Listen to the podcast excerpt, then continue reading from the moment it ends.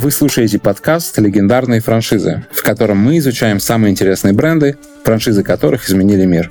Меня зовут Денис Евстигнеев, я эксперт по франчайзингу. Со мной в студии Константин Сагалов, председатель правления Суши Вок. Всем привет! Этот подкаст мы делаем в студии Red Baron. Спонсор этого сезона – Моди, франшиза классных товаров по доступным ценам.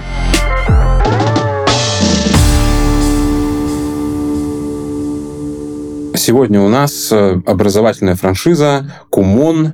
А, мы хотим в этом подкасте разобрать, как раз посмотреть на вообще такое явление, как детские франшизы, образовательные франшизы, а, немножко погрузиться в опыт э, непосредственно франшизы, японской франшизы Кумон, ну и, как всегда, выявить какие-то лайфхаки, какие-то советы, которые наши франчайзи и франчайзеры российские могут взять себе на вооружение.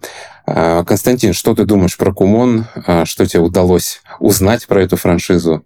С чего начнем? Да, всем привет еще раз. Привет, Денис. Кумон. На самом деле интересная франшиза, интересный бренд. Особенно интересный потому, что его нет в России, а значит мы не очень знакомы с этим брендом лично, если только кто-то где-то его видел за рубежом.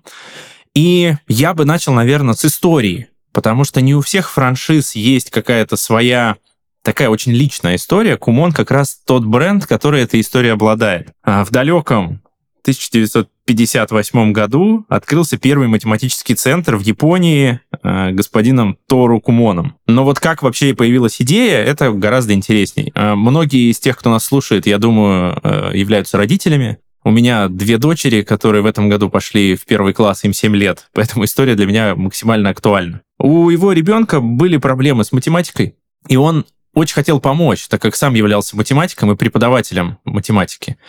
И он начал изобретать э, метод, который позволил бы его ребенку не отставать от сверстников, при этом, чтобы это обучение, чтобы этот путь за сверстниками был максимально комфортным, максимально мягким, не стрессовым. И вот он постепенно, разрабатывая методику работы со своим ребенком, буквально по 20 минут в день, разработал такой вот путь движение, знакомство с математикой, знакомство с арифметикой, который позволил его ребенку не только догнать своих сверстников, но и очень быстро их перегнать и достаточно быстро начать осваивать более сложные темы в математике. Таким образом, началась история. Не будем там глубже, в общем, туда залезать, но сам подход того, что человек делал что-то для своего ребенка, для своей семьи, и из этого появился бизнес, не часто встретишь такие истории, хочется только вообще э, восторгаться товарищем э, Кумоном и тем, что он смог из, э, из собственной потребности создать такую глобальную марку. Вот давай так, для затравки вброшу это, э, поэтому мое отношение человека, который не очень знаком с Кумоном, уже сразу же э, максимально позитивное, именно потому что есть такая история. Я его очень сильно понимаю, на самом деле, потому что у меня тоже дочь, э, ей э, год и восемь месяцев, и я уже сейчас, на самом деле, думаю, а в какую школу пойдет она, а в какой детский садик она пойдет.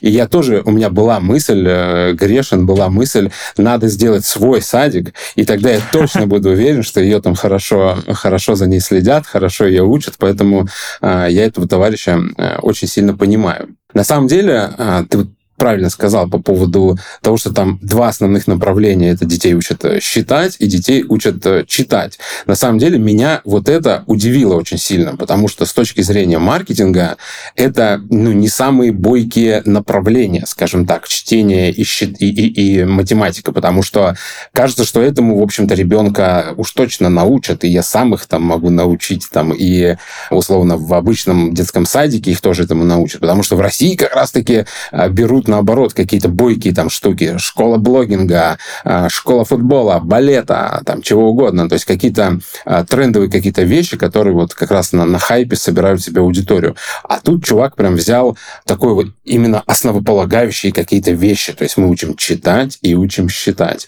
И вот э, мне тут кажется ну, странно, потому что можно как будто бы другими направлениями больше денег заработать. Что ты думаешь по этому Ты поводу? знаешь, я думаю, тут надо не забывать все-таки, когда эта история появилась, когда она зарождалась, это конец 60-х, это Япония, что мы знаем вообще о Японии, что мы знаем о Японии 60-х и о подходе тогда к образованию. Но, скорее всего, это достаточно жестко выстроенная система школьного образования в принципе. И как раз система Кумона и э, метод Кумона, он предполагает гораздо более мягкий подход и развитие не просто навыков, а развитие логики и развитие э, любви к предмету и любви к процессу потребления знаний, к процессу обучения. То есть он построил свою методику по принципу максимального комфорта для ребенка, потому что он делает для своего ребенка. И на этом, насколько я вот почитал, подготовившись к нашему подкасту сегодняшнему, на этом и строится вообще работа всех центров, которые работают на, на том, чтобы максимально мягко давать ребенку подход к счету, подход к математике, любовь к чтению прививать и при этом подтягивать их уровень. То есть это такой, знаешь, микс базовых знаний, потому что, ну, понятно, база, математика и чтение — это база, из которых потом, в общем, вытекают многие другие науки, и вообще любовь к познанию и к образованию. С точки зрения маркетинга, я вообще не думаю, что он в те годы, когда формулировал свой подход, э, как-то э, задумывался о том, насколько быстро или насколько эффективно он сможет это все продавать. Поэтому, э, наверное, вот из этой вот истории фундамента на который Кумон построил свою систему и, и, и сохранил ее до сегодняшних дней, компания сохранила все это. И кроется вот этот успех, не распыляться на что-то современное, а оставаться в базовых вещах. Мне так кажется. Супер. Слушай, тут получается такая история, что, скорее всего, в Японии была какая-то жесткая какая-то иерархичная такая школа, где там детей, не знаю, там как-то жестко им прививали вот эти знания. И он, возможно, можем, мы только можем фантазировать, не живя в Японии в 60-х годах, можем фантазировать, что его методика явилась такой основой для построения новой школы. Но Тут важную вещь с точки зрения франчайзинга, которую нужно, мне кажется, зацепить обязательно, э, подсветить, это если вы делаете франшизу какого-то образовательного или какого-то детского заведения, то у вас основой должна стать ваша методика. То есть именно на эту методику а, все и нанизывается. На самом деле об этом а, говорил и Baby Club. Они говорили, что у них есть там базовые книжки, на которых они базируют свое образование. Это их как бы философия, их образование в их, в их центрах. И когда я делал франшизу для танцевальной школы, упаковывал франшизу, я тоже понял, что вся упаковка и создание франшизы в итоге превратилась в разработку методики, то есть сбор с тренеров методологии, которую нужно описать в единую книгу. Именно в этом, из этой методики и, и будет э, из философии общей, будет выходить, как мы будем вести там, образование, преподавание, как мы будем вести наши уроки, э, как мы будем общаться там, с нашими клиентами. Все выходит, на самом деле, э, из методики. Слушай, довольно глубокая мысль, мне кажется. Я думаю, что тут еще такая тенденция. Вот мы, конечно, вроде бы мы про франшизу, но на самом деле, мне кажется, мы сегодня много будем говорить про образование как таковое, подход к образованию. И уже в этой связке как бы пытаться понять, а почему стрельнула именно эта методика и почему она так круто зашла во франчайзинге. Смотри, мы последние там 20 лет все равно видим определенную, даже больше, наверное, в России 20 лет, а в мире, наверное, уже лет 30-40, тенденция к тому, чтобы упростить подход к потреблению знаний. Цифровизация в общем, упрощает вроде бы доступ к знаний, но при этом гораздо сложнее формировать логическое мышление у ребенка. И вот все методики, которые эффективны с точки зрения сочетания логического мышления и прививки любви к потреблению знаний, они и развиваются, и стреляют в последнее время. А, давай для тех, кто а, не знает, просто напомним, что Кумон — это более 27 тысяч центров, открытых по всему миру, то есть это на самом деле абсолютно сумасшедшая цифра для любого франчайзингового сетевого вообще, я хотел сказать, заведения, для любой франчайзинговой сети. И 1400 центров открыты только в Северной Америке. 50 стран уже работают с системой Кумон, по вне, внеклассному, внешкольному образованию.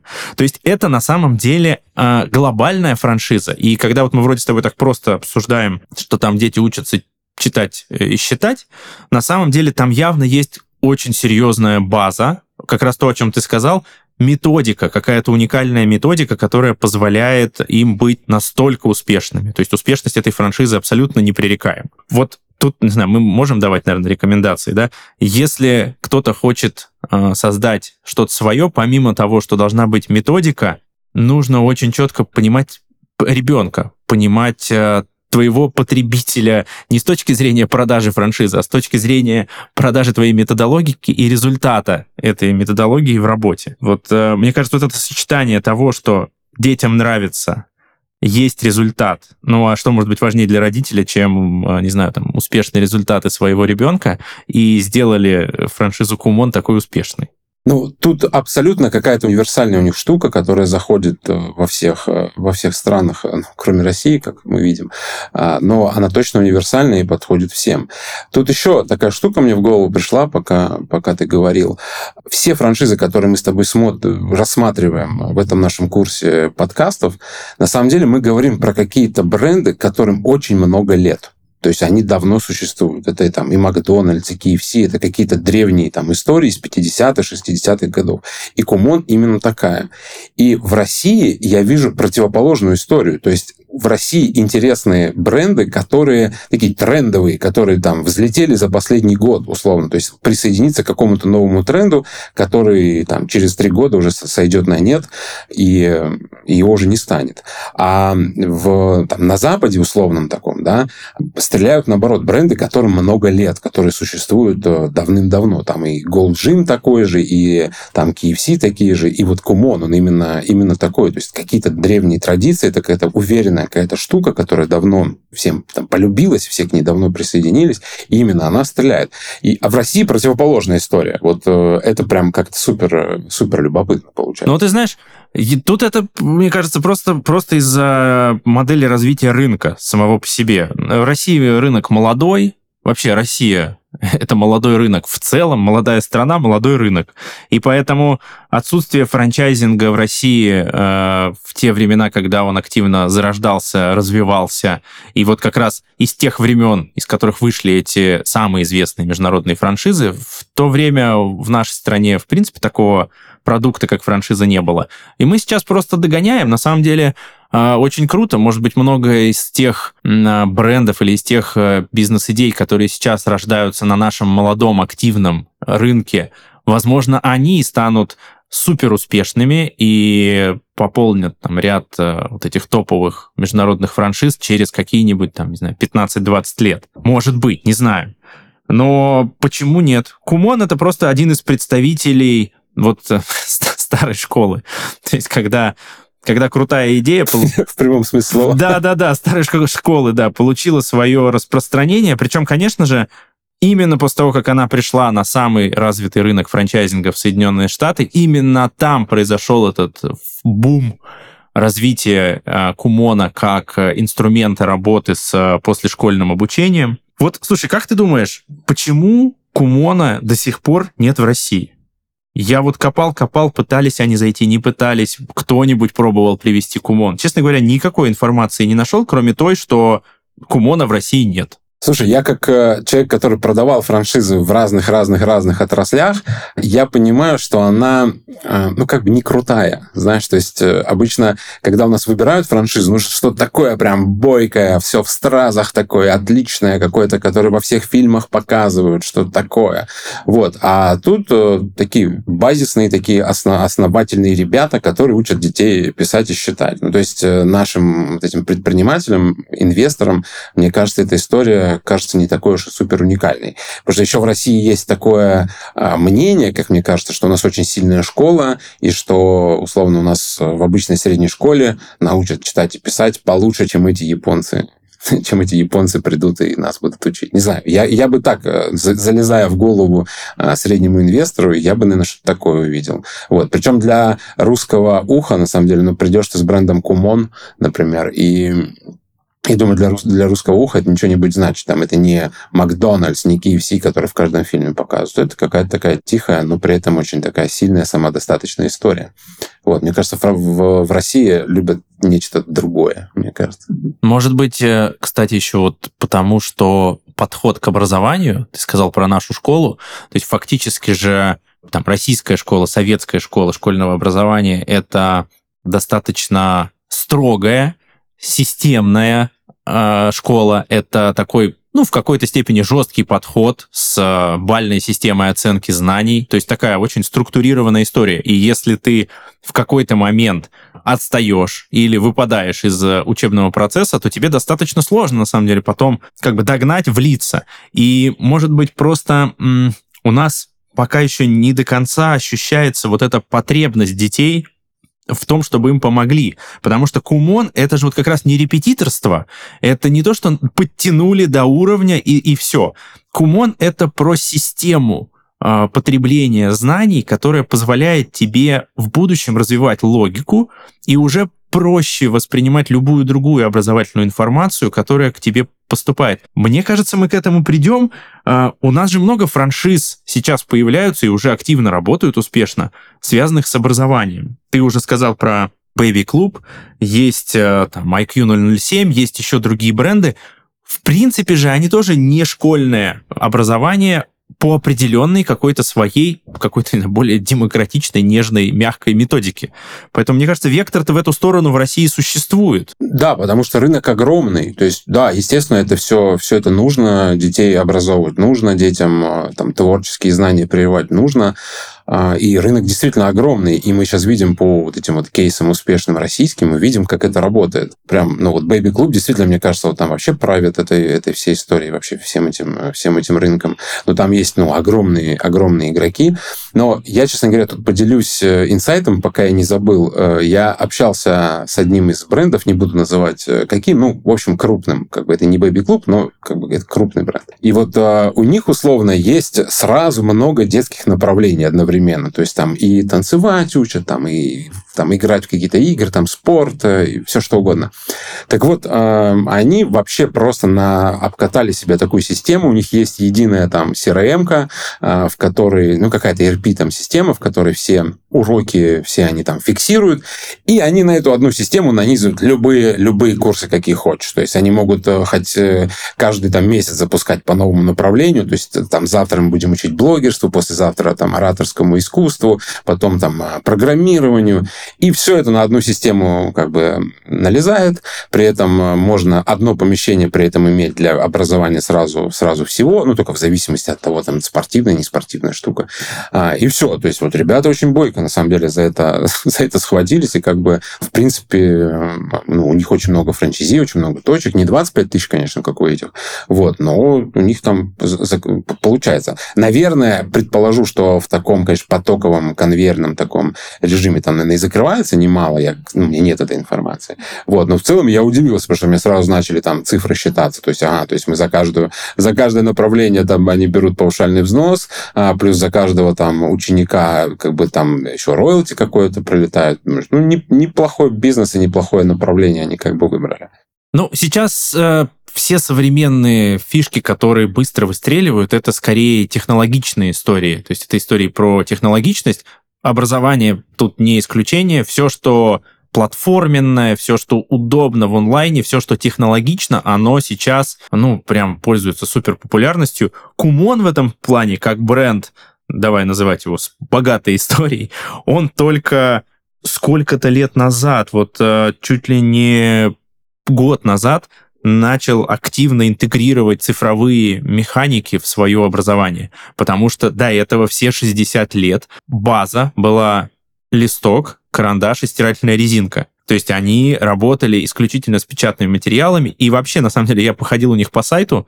По сравнению с нашими молодыми франшизами, которые сейчас захватывают российский рынок, сайт Кумона и предложение, и то, как все там сверстано, ну, выглядит честно сказать, конечно, так архаично немножечко, в общем, не вызывает такого особого доверия.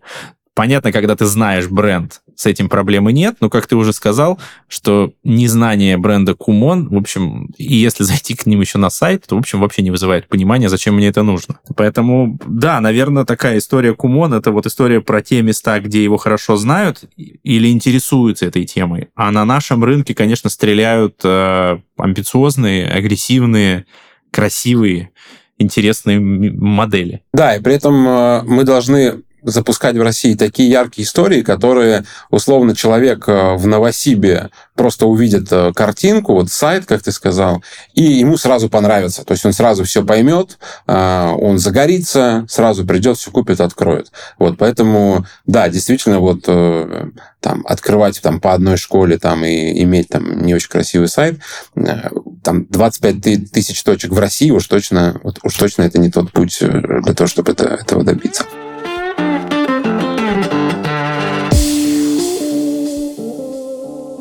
В эфире рубрика «Платиновые правила бизнеса». В ней мы узнаем, как сделать бизнес платиновым и порвать всех конкурентов на рынке.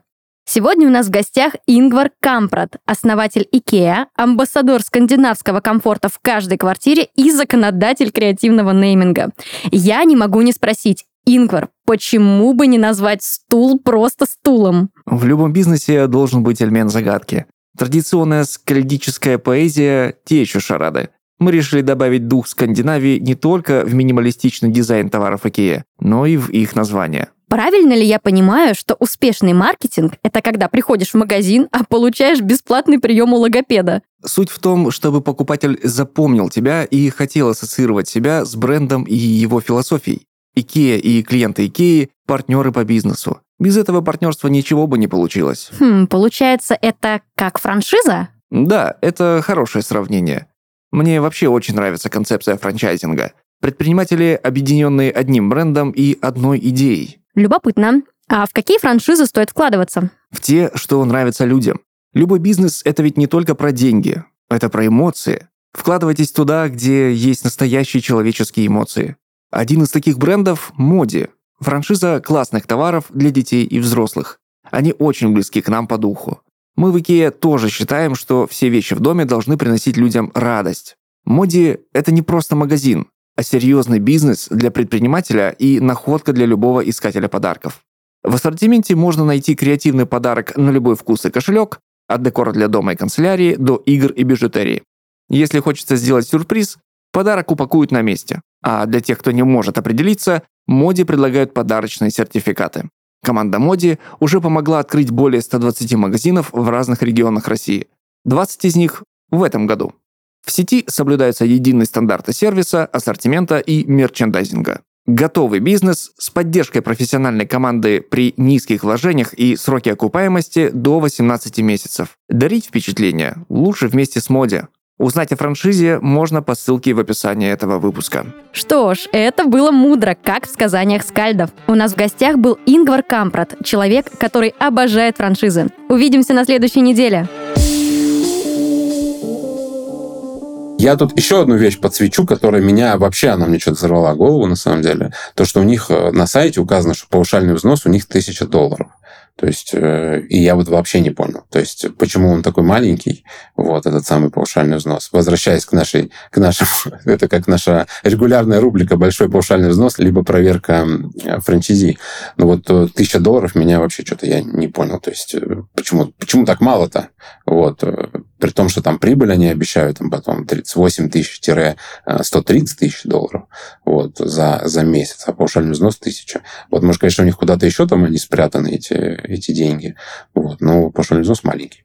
Вот ты это, ты это видел, заметил? Ну, на самом деле, во-первых, э, это позволяет э, масштабироваться гораздо быстрее. Я, честно говоря, не знаю, в каком году или в какой момент они определили для себя такой паушальный взнос, но абсолютно точно это позволяет быстро масштабировать сеть, когда партнеры тратят только на э, открытие, только на, в общем, инвестиции в непосредственно проект, а не на паушальный взнос управляющей компании у них очень большая вилка инвестиций, которые они транслируют, которые необходимы в франчайзе для открытия, там, от 70 до 150 тысяч долларов, там такая, в общем, неоднозначная история. У них, я говорю, на сайте очень, очень размытые такие все формулировки.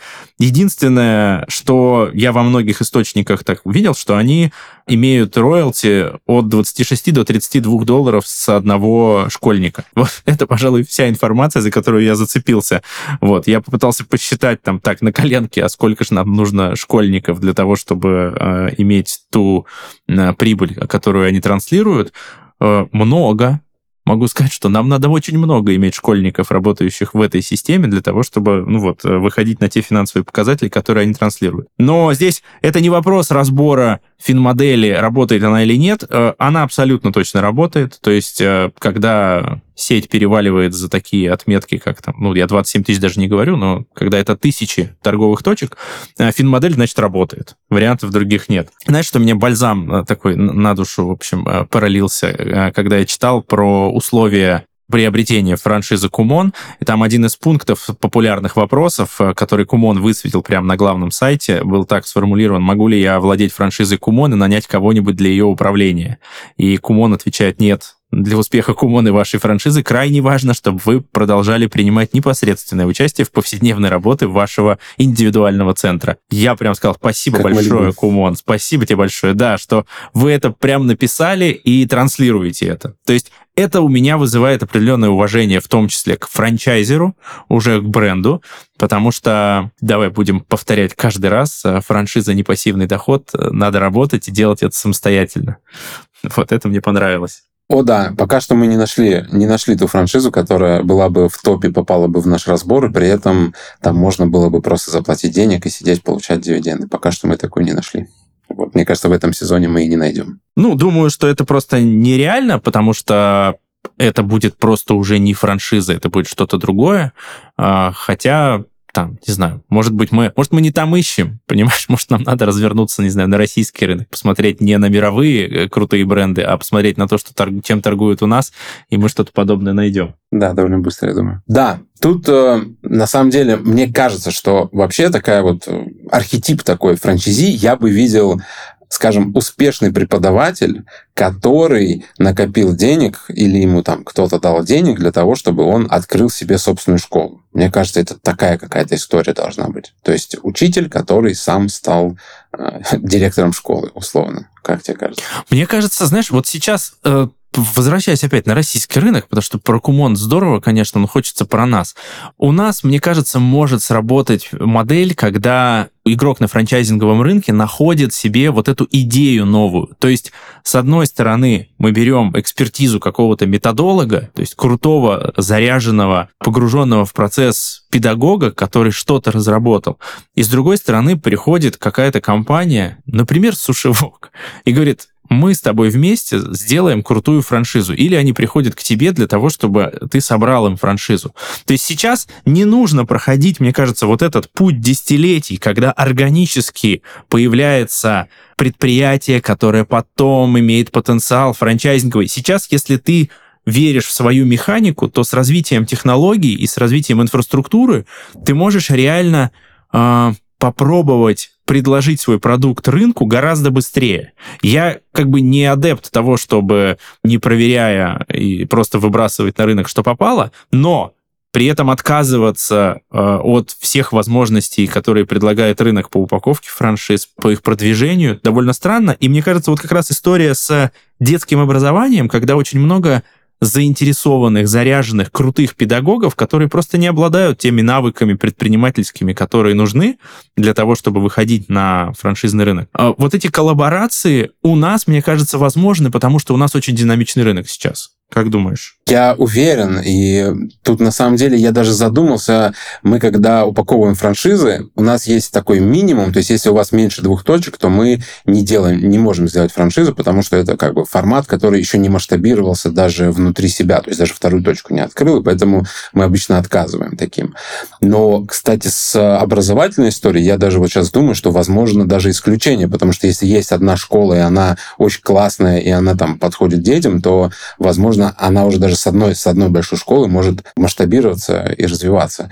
И на самом деле тут, э, да, если взять за основу методику, то это может быть даже западная методика. То есть педагоги могут э, объединиться, выбрать какую-то методику, которая им больше всем нравится, и идеологию, которую они развивают, и взять ее и на основе ее, нее построить школу. Ну вот, например, я знаю, в детских садах вот есть там Монтисори, условно, да, какая-то методика общая там по воспитанию детей. Соответственно, можно строить детские сады, уже базируясь на этой, на этой методологии, ее просто адаптировав, э, взяв ее за основу, и как бы на ней, на ней сейчас сейчас же строить эти образовательные центры. Вполне окей. А возвращая тебе идею про коллаборацию, то есть если а, так подумать, что японский бренд с историей, то, мне кажется, неплохая коллаборация была бы Кумон и Суши Вок, то есть старые бренды с японским характером. Мне кажется, Кумону нужно, если он пойдет в Россию, мне кажется, им нужно сразу делать коллаборацию и сразу заходить в партнерстве с Суши Вок, мне кажется. Да, да, да, хорошая история. Ну, на самом деле, знаешь, можно сказать, а, отзовитесь а, крутые заинтересованные методологи, если у вас есть крутая идея о том, а, как сделать образование или потребление информации для наших детей более удобным, более интересным, у вас есть механики, методики, но вы не знаете, что с ними делать дальше, пишите нам в редакцию. Мы подумаем, что с этим сделать. О да, о да, и это очень стреляющие истории. Я даже могу сказать, что плюсы их основные, почему именно образовательные детские школы должны быть, Первое, потому что большинство франчизи — это женщины, женщины после декрета, то есть условно такой архетип а, покупателя франшизы. Обычно это такая женщина а, или там семья, которые родили ребенка, и теперь они не хотят выходить обратно в найм там, свою корпорацию, в которой они работали, и они хотят собранные деньги потратить на то, чтобы сделать свой бизнес, и уже дальше, как было время оставаться там с ребенком условно, и по пути вести какой-то бизнес. То есть это очень большой сегмент э. Понятно, что там не, не, не все франчизи такие, но очень большая часть. И вот эти вот франшизы, они им заходят прямо на ура. То есть это прям для них сделано. Второе, а, образовательные франшизы залетают на международном рынке отлично. То есть э, условный, там, не помню, балет с двух лет, там, или там Лил Балерин, есть такие бренды, а, балетные такие школы, где, где маленьких девочек учат балету, там, в, прям совсем в детстве. Я видел в Дубае эти, эти бренды, то есть они, ну, покупают в России франшизу, открываются в Дубае. То есть дети везде, как бы, везде хотят на них тратить деньги, везде их хотят, во всех странах их хотят а, образовывать. И, грубо говоря, если какой-нибудь там наш местный фастфуд, например, какой-нибудь, ну, не факт, что зайдет там в Дубае, то образовательные точно зайдут, потому что, ну, особенно в азиатских странах, а, даже если они будут сами жить бедно, они на детей обычно все-таки какой-то бюджет они всегда оставляют. Ну, и в России, на самом деле, точно так же. То есть на детей точно будут урезать расходы, наверное, в последнюю очередь. Вот, поэтому действительно те, кто, у кого есть крутая идея и крутое какое-то решение, как э, сделать детей умнее, более творчески развитыми, э, я думаю, время терять нельзя, рынок перед вами можно действовать. А, коль скоро мы все-таки про Кумон, хочу сказать, что все-таки в России можно столкнуться э, или найти э, что-то про Кумон с 2014 года можно заниматься самостоятельно. Одно из издательств российских э, напечатало учебные материалы по методике Кумон. Видимо, перевели, честно говоря, деталей не знаю, но можно посмотреть. И там есть, э, учимся там считать, учимся что-то делать еще, несколько книжек, которые сформированы по методике Кумон, возможно, просто переведены или адаптированы. Поэтому поинтересоваться, что такое методика Кумон в России все-таки можно. Может быть, кто-то из тех, кто слушает нас сейчас, настолько вдохновится брендом, если попробует сам с ним поработать, что захочет его привести в Россию. А мне кажется, такой игрок, как Кумон в России, был бы очень интересен, в том числе тем, кто выходит на рынок с образовательными проектами. Такой конкурент, как Кумон, мне кажется, был бы очень полезен. И, конечно, такой бренд, как Кумон, был бы очень полезен рынку как таковому для развития ну, вот, э, внешкольного образования детей.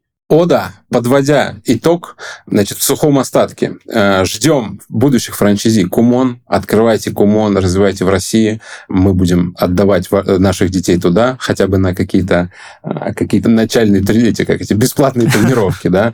А, и если у вас есть крутые образовательные проекты, то делайте свои франшизы, запускайте в России, в регионах.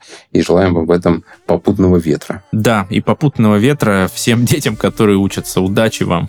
Это были легендарные франшизы. С вами были Денис Евстигнеев и Константин Сагалов. До новых встреч, до новых включений. Пока. Спасибо всем. Счастливо. До связи.